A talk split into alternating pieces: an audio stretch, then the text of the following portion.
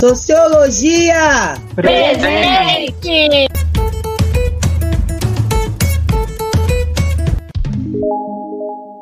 Salve, salve, galera, tudo bem com vocês? Sejam todos bem-vindos a mais um podcast. A galera toda do PIBIT se reuniu e o tema de hoje é movimentos sociais.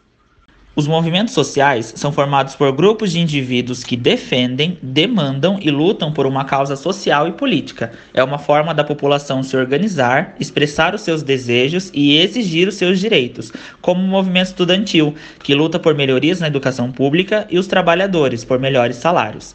São fenômenos históricos que resultam de lutas sociais que vão transformando e introduzindo mudanças estruturais nas sociedades. Na ação concreta, essas formas adotam diferentes estratégias, que variam da simples denúncia, passando pela pressão direta, como mobilizações, marchas, concentrações e passeatas. Fala aí, Isabela, como são os movimentos sociais na atualidade? Então, Matheus, na atualidade, os principais movimentos sociais atuam por meio de redes sociais, locais, regionais, nacionais e internacionais, e utilizam-se muito dos novos meios de comunicação, como a internet, por exemplo. Isso porque representam forças sociais organizadas, aglutinam as pessoas como forma de resistência a determinados assuntos, bem como a luta pela inclusão social em ações coletivas. Como explica a socióloga Maria da Glória Gon, eles expressam energias de resistência ao velho que os oprime ou de construção do novo que os liberte. Em suma, os movimentos sociais são formas de resistência à opressão da sociedade. Agora explica aí, João, como o movimento negro resiste às formas de opressão. Bom, dando continuidade ao que a Isabela e o Matheus falaram, vou fazer uma breve introdução do movimento negro, abordando os lugares onde esse movimento se constitui, a demanda, ou seja, o que os militantes desse movimento eles exigem, querem, é, e um pouco da, da história sobre o movimento negro. Bom, nos países onde houve a escravização de povos vindos da África, como Brasil, Cuba, se constituíram diversos movimentos sociais dirigidos coletivamente por pessoas negras que buscam superar os problemas da discriminação racial que exclui as pessoas negras de postos de trabalho, do direito ao estudo e de uma, de, uma vida digna, sem racismo e discriminação. Dentro desse conjunto de movimentos, certamente existe, existem diferenças na forma de atuação e no que esses grupos propõem como solução para o fim do racismo. Alguns grupos reivindicam que pretos no topo, ou seja, pessoas negras em cargos, por exemplo, de presidente ou de empresários, enfim, cargos de diretores de empresa. Uh, alguns grupos sociais, uh, alguns movimentos, eles defendem que pretos no topo são parte da solução para o fim do racismo e alguns outros defendem que para acabar com o racismo também seria necessário acabar com o capitalismo. As formas de atuação desses movimentos também são muito diferentes entre si. Podem vir através de ações culturais como a realização de saraus, grupos de dança, capoeira, uh, pagode, uh, batalhas de rima, enfim, diversas ações de mobilização política. Bom, agora eu vou fazer uma introdução do movimento dos Trabalhadores Sem Terra, o MST. O que é o MST? É, fundado em 1984, o Movimento dos Trabalhadores Sem Terra parte da necessidade de reforma agrária no Brasil, pois, como a gente sabe, o acesso à terra no Brasil sempre foi restrito às elites latifundiárias, ou seja, é, a terra no Brasil, além da questão do latifúndio de serem grandes áreas, são poucos os donos e são restritos a uma pequena elite. Dessa forma, o objetivo central do MST é a reforma agrária, para que não haja desigualdade na distribuição de terra no Brasil e também para que a miséria e a fome diminuam. O foco de, de ação do MST é a ocupação de terras improdutivas e a revitalização destas por meio do trabalho coletivo de seus militantes. Então, por exemplo, é, em alguns lugares onde o latifúndio fez a plantação de eucaliptos, é, a gente sabe que destrói o solo. Então, quando uma ocupação do MST ocupa essas terras, eles revitalizam o solo para que possam se plantar alimentos, eles possam vender alimentos de qualidade, sem veneno é, e num preço justo. A, a ocupação de terras por parte do MST tem um princípio jurídico é, da ocupação de terras que não cumprem sua função social.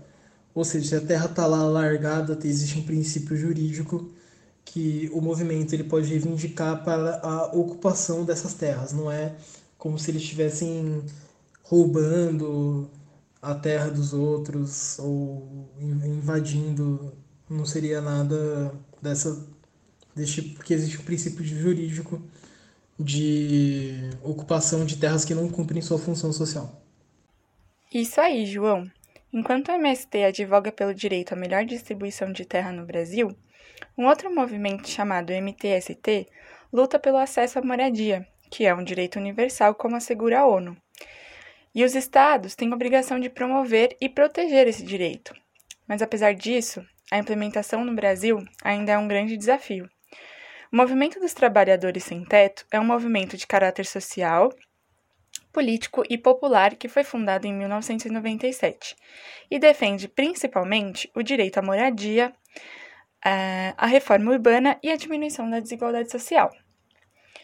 A falta de moradia é um problema muito sério.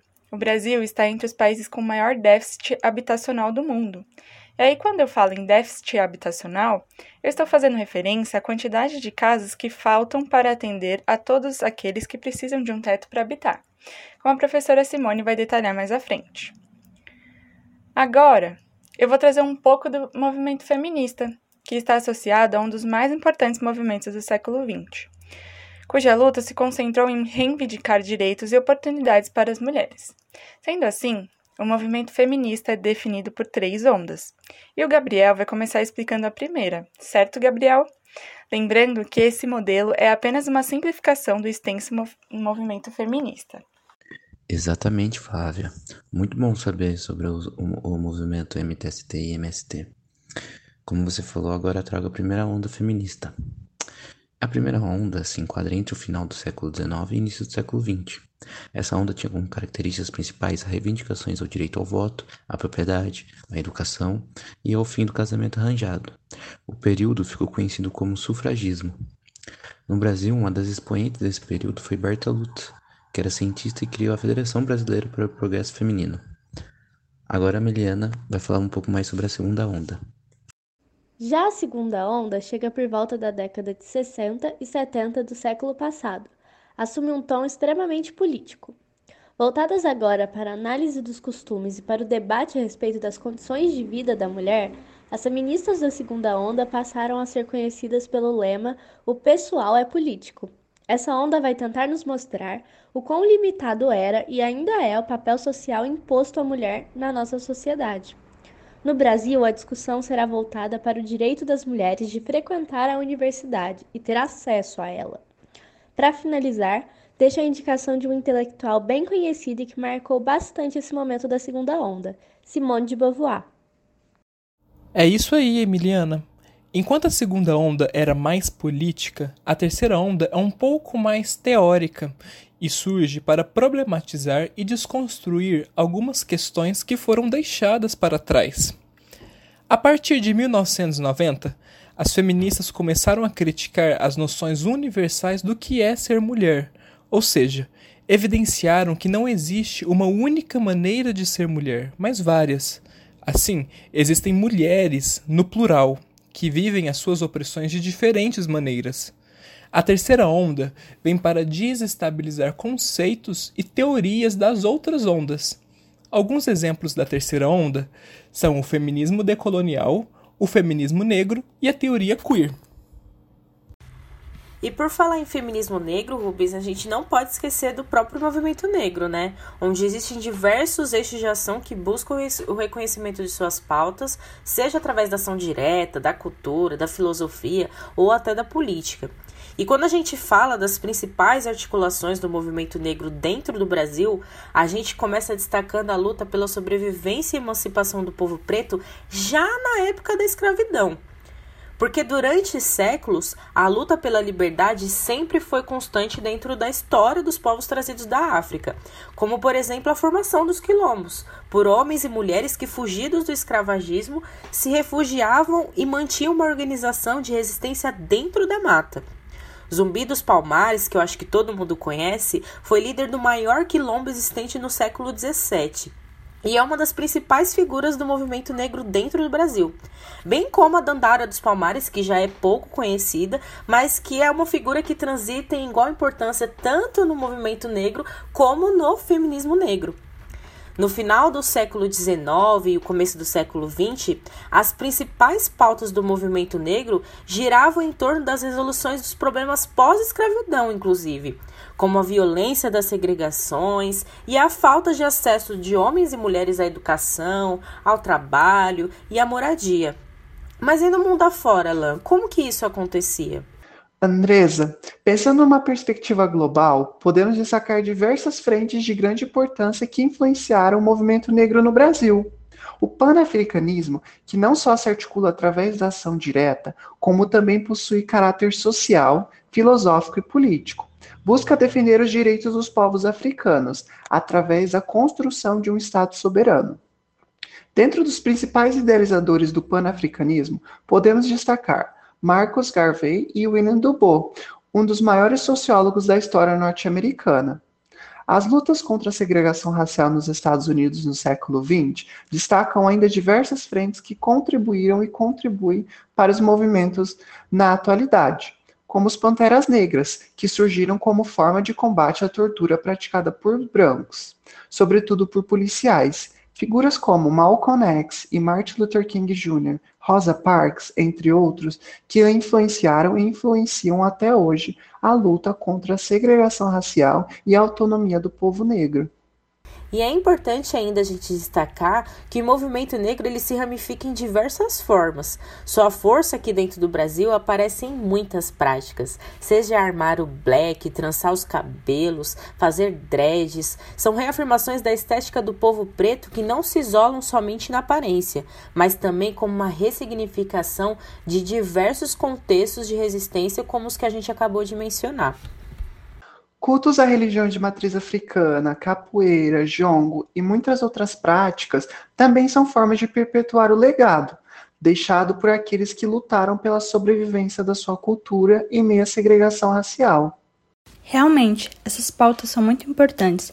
A Nancy Fraser, uma filósofa estadunidense, faz uma divisão geral para pensar os movimentos sociais, o que nos ajuda a entender um pouco. Ela divide os movimentos sociais entre movimentos que lutam por reconhecimentos, que seriam movimentos feministas, movimento LGBTQIA, movimento negro, e movimentos que lutam por redistribuição.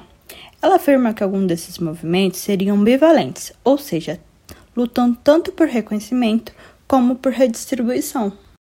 Exatamente. Além dos movimentos que já foram citados, que a Nancy Fraser entende como movimentos bivalentes, também existem aqueles que ela vai chamar de movimentos por redistribuição, como por exemplo os movimentos de moradia, movimentos de sem-teto. E por falar em sem-teto, você acredita que as pessoas geralmente pensam que o sem-teto é somente aquele indivíduo que mora embaixo da ponte? É verdade, elas acreditam mesmo. Mas afinal, quem são os sem-teto ou sem moradia? Os movimentos de moradia são bastante heterogêneos. E os sem teto ou sem moradia são todas aquelas pessoas que têm dificuldades para ter acesso à moradia digna. Pessoas que moram em favelas, em condições precárias, pessoas que moram em casas superlotadas, pessoas que têm dificuldade em pagar aluguel, pessoas que sofreram ou que estão em processo é, de despejo. Essa conversa me fez lembrar que, mesmo durante a pandemia, continuou havendo despejos. A campanha Despejo Zero aponta que, desde 1 de março de 2020 até 6 de junho de 2021, pelo menos 14 mil famílias foram despejadas e mais 84 mil famílias estão ameaçadas de despejo. Sendo assim, mesmo durante a pandemia, que a recomendação é o isolamento social, famílias perderam suas casas e ficaram expostas a pegar o Covid-19. Isso mesmo. Inclusive nos ajuda a entender por que o movimento dos trabalhadores sem teto, mais conhecido como MTST, que atualmente é um movimento popular grande que atua em todo o Brasil e em especial na cidade de São Paulo e na sua região metropolitana, realizou em 2020 duas marchas contra despejos. O objetivo dessas marchas era obter do governo estadual de São Paulo o compromisso de suspender os processos de despejo das famílias carentes durante o período da pandemia. Interessante é que existem diversos mecanismos que poderiam ser utilizados para resolver o problema habitacional. Um deles é o princípio jurídico da função social da propriedade, previsto na Constituição Federal de 1988 e muito reivindicado pelos movimentos de moradia. Mas isso já é o assunto para uma outra conversa.